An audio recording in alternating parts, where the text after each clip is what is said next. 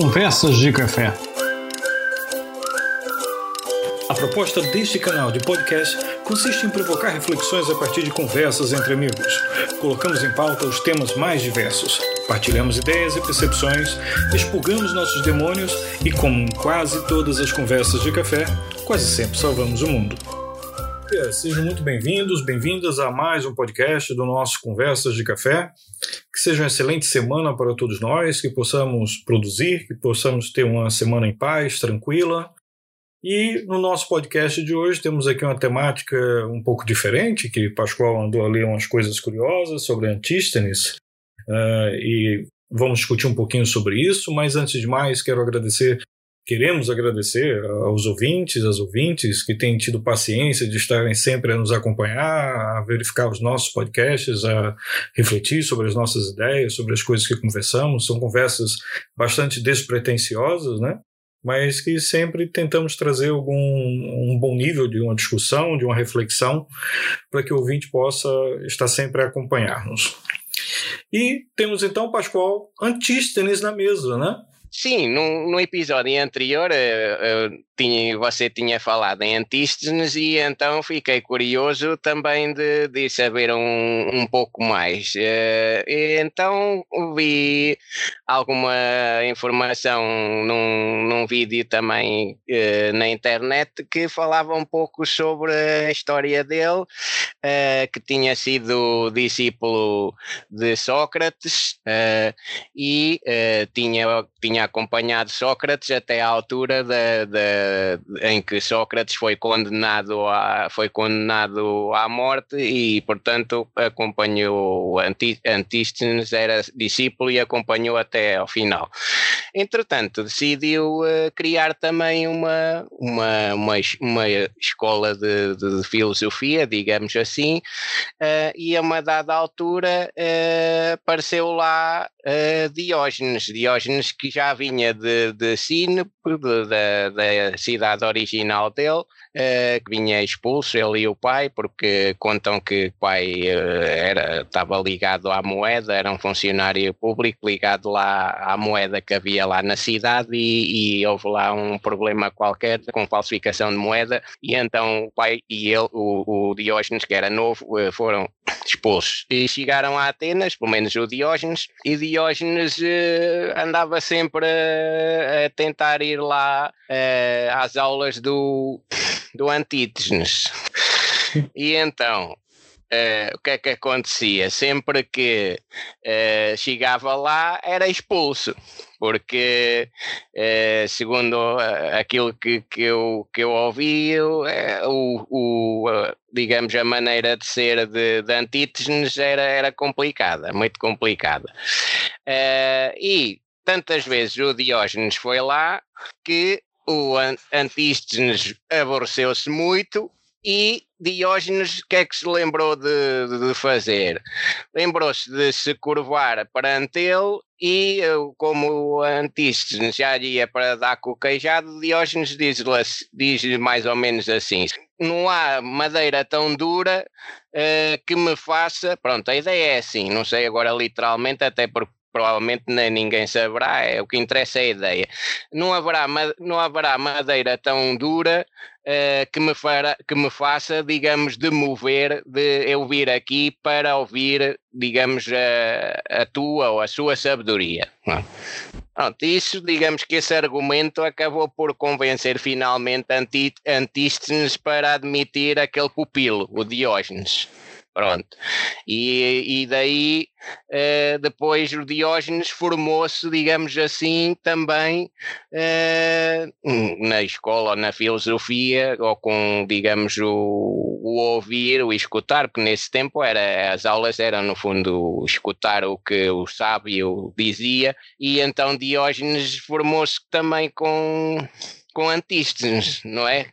Sim, isso é muito interessante, Pascoal, porque eh, nós tocamos aqui no assunto de Diógenes e de Antístenes, é por conta da, da obra de Sloterdijk, né? Crítica da razão cínica.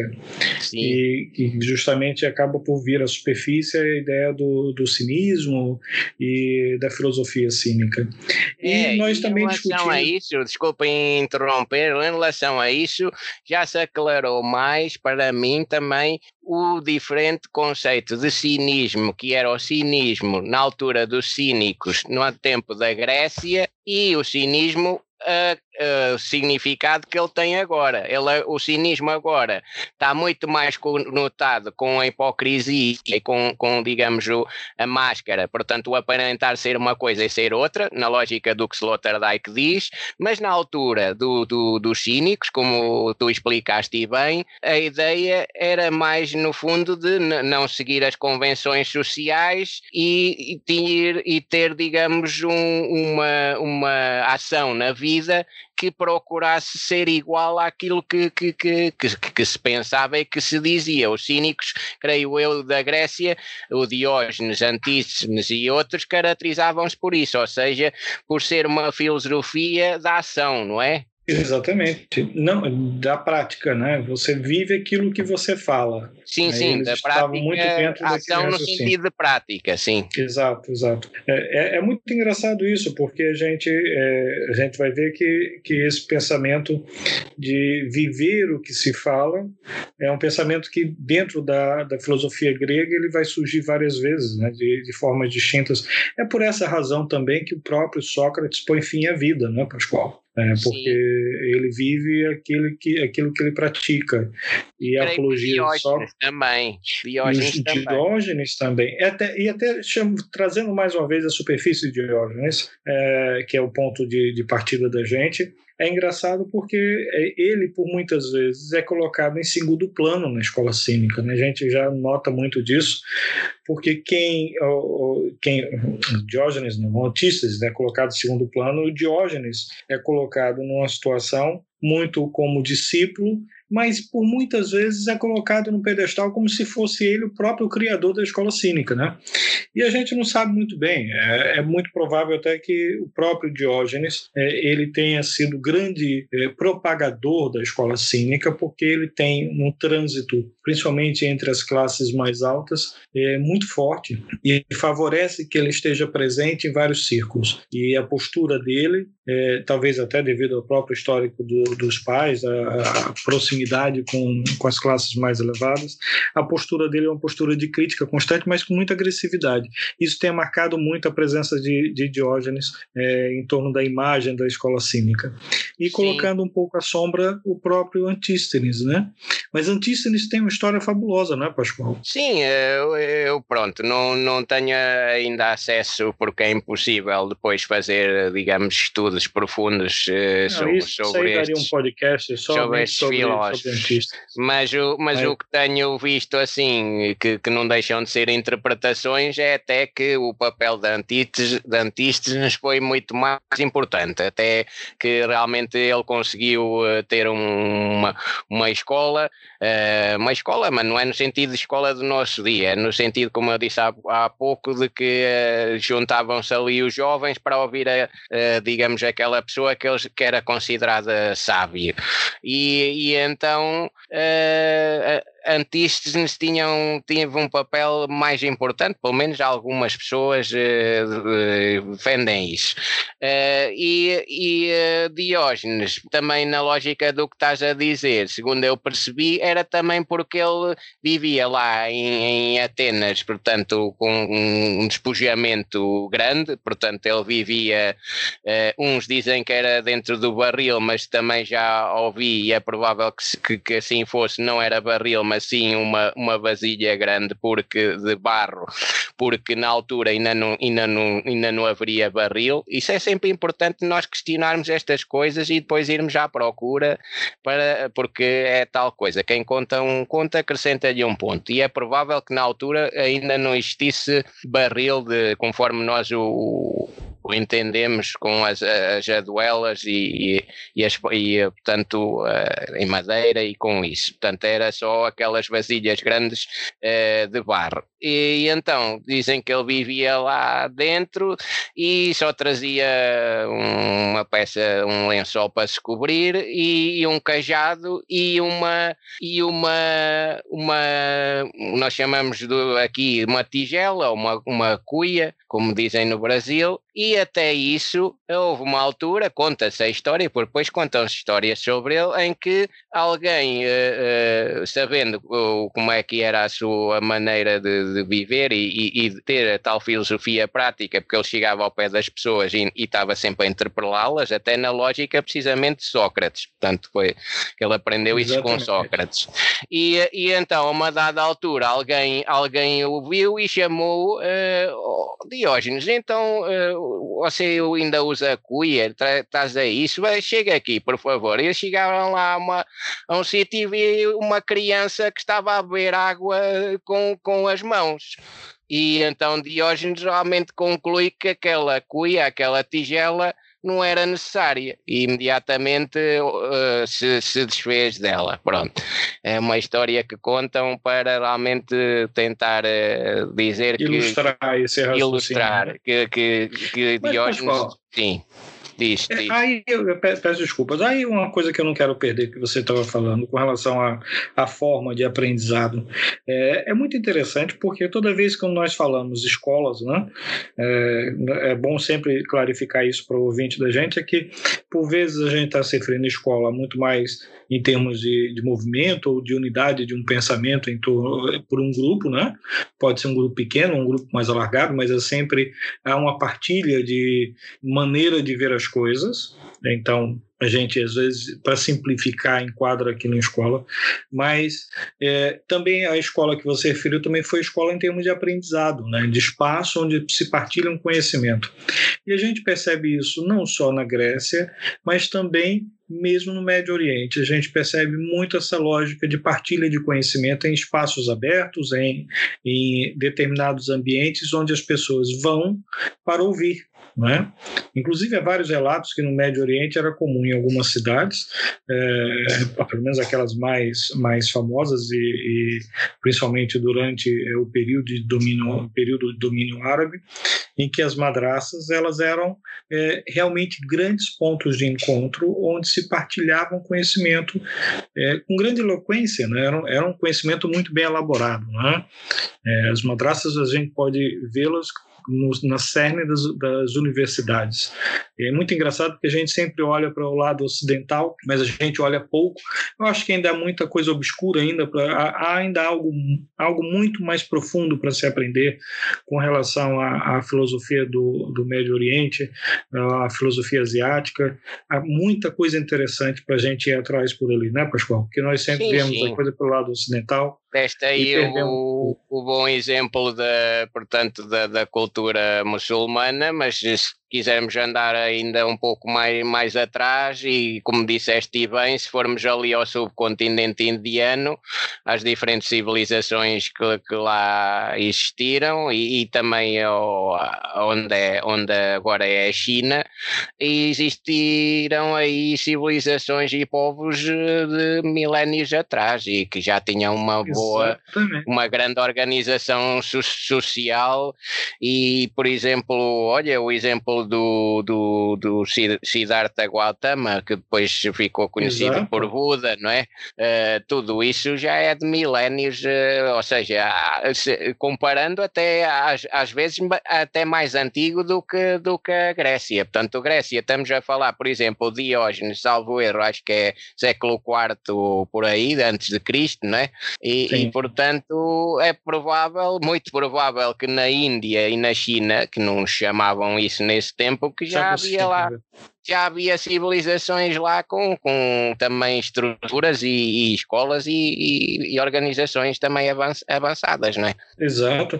Ô Pascoal, inclusive, é, é, com relação a, a, a ir atrás no tempo um pouco para ver essas culturas e, e às vezes até observar coisas que a gente pode aprender e retirar dali.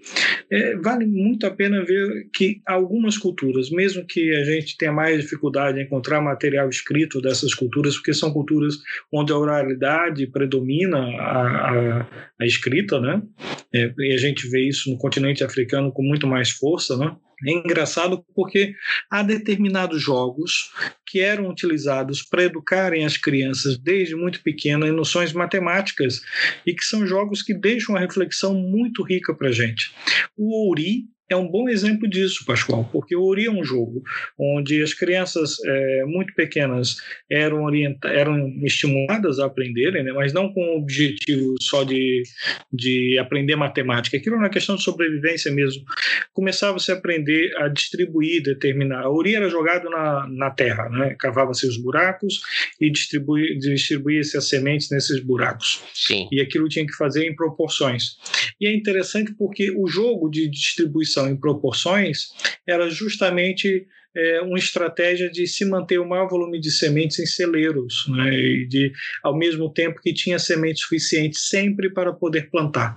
Uhum. E, e, a gente tem ali uma aritmética sendo trabalhada. É muito engraçado porque é, aritmética e progressão geométrica, que são muito presentes nesses jogos de distribuição, a gente vai encontrar transversalmente em muitas culturas. E nessas culturas é, que têm a predominância da oralidade frente à escrita, é, isso acaba por ser muito rico, porque é, é colocado ao lado ali como se fosse algo de menos importância, mas são escolas de pensar. Sim, é a transmissão do, do saber uh, pelo, pelo exemplo, que, que desde, desde uh, uh, os, os, os, inícios do, do, do Sapiens e até mais atrás, foi assim que, que a espécie foi evoluindo. Se quisermos pensar nos dias de hoje, ainda há várias tribos em África e, e também na, na, na, América do Sul, e, e é por aí que, que também eh, é feita a educação. Exato. Pois é, pastor, mas para a gente chegar já ao finalzinho, vamos voltar lá a Diógenes. Eu queria só dizer uma frase para você que me chama muita atenção. Por acaso, é, achei essa frase num livro de Kierkegaard, ou Kierkegaard, né? Sim que, em que é muito interessante, em que ele diz o seguinte, que acontecendo que os eleatas negavam o movimento, Diógenes, como é sabido, avançou na qualidade de opositor. Avançou realmente, pois não disse palavra alguma. Antes, limitou-se a andar algumas vezes, para frente e para trás, com o que achava tê-los suficientemente refutado. É refutação pelo silêncio, Pascoal. Sim, é fabuloso. É Isso recordou-me uh, recordou também outro episódio que contam de Diógenes, volta, volta a fazer a ressalva de que, pronto, isto são histórias que contam de Diógenes, não sei não sei se ficou, pronto, é, é, é, é, o que acabamos de dizer, é que, por exemplo, Sócrates não, não, não, não escreveu nada, não sei se Diógenes se calhar também não, eh, e portanto isto é o que se conta, é o que foi passando de, de, de geração em geração. E então conta-se uma, uma história de que uma da, um dia Diógenes decidiu pegar no, em pleno dia, Diógenes decidiu pegar numa lanterna ir lá para a praça onde havia o comércio, lá uma praça em antenas e andar a perguntar às pessoas se tinham visto o homem. E portanto, muito... o que é que é... ele pretendia com isso? Era provar que não havia nenhum homem uh, ali presente, porque no conceito dele era preciso ser uh, livre, ou seja, ser uh, como ele, no fundo, ter um despojamento quase total, porque também total, total não poderia total ser, porque senão é Diógenes andaria lá nu e se calhar isso não seria permitido, seria logo preso e por aí fora. mas, mas, portanto, contam-se esses episódios, não é? É, na, na verdade, é, ele chega até em alguns momentos a andar realmente nu, Pascoal, e causa o grande impacto que, que Diógenes causa nas pessoas está muito em torno dessa atitude dele.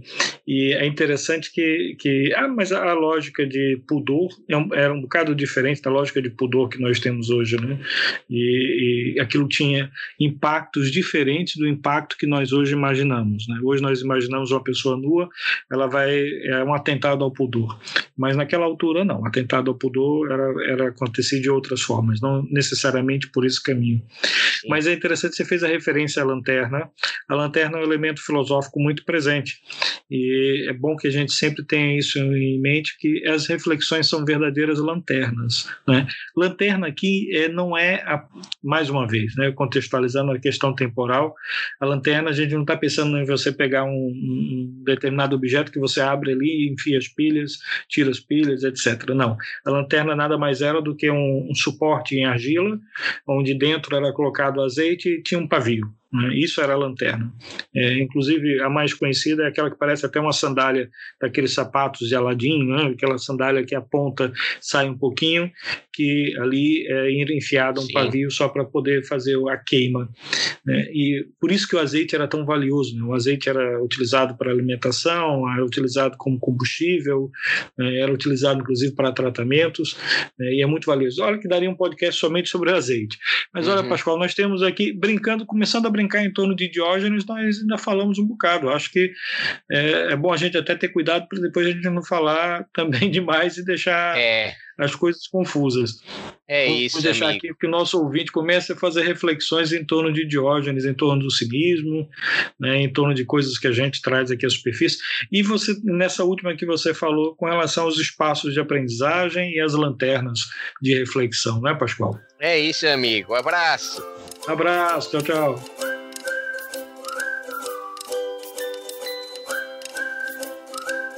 Conversas de Café.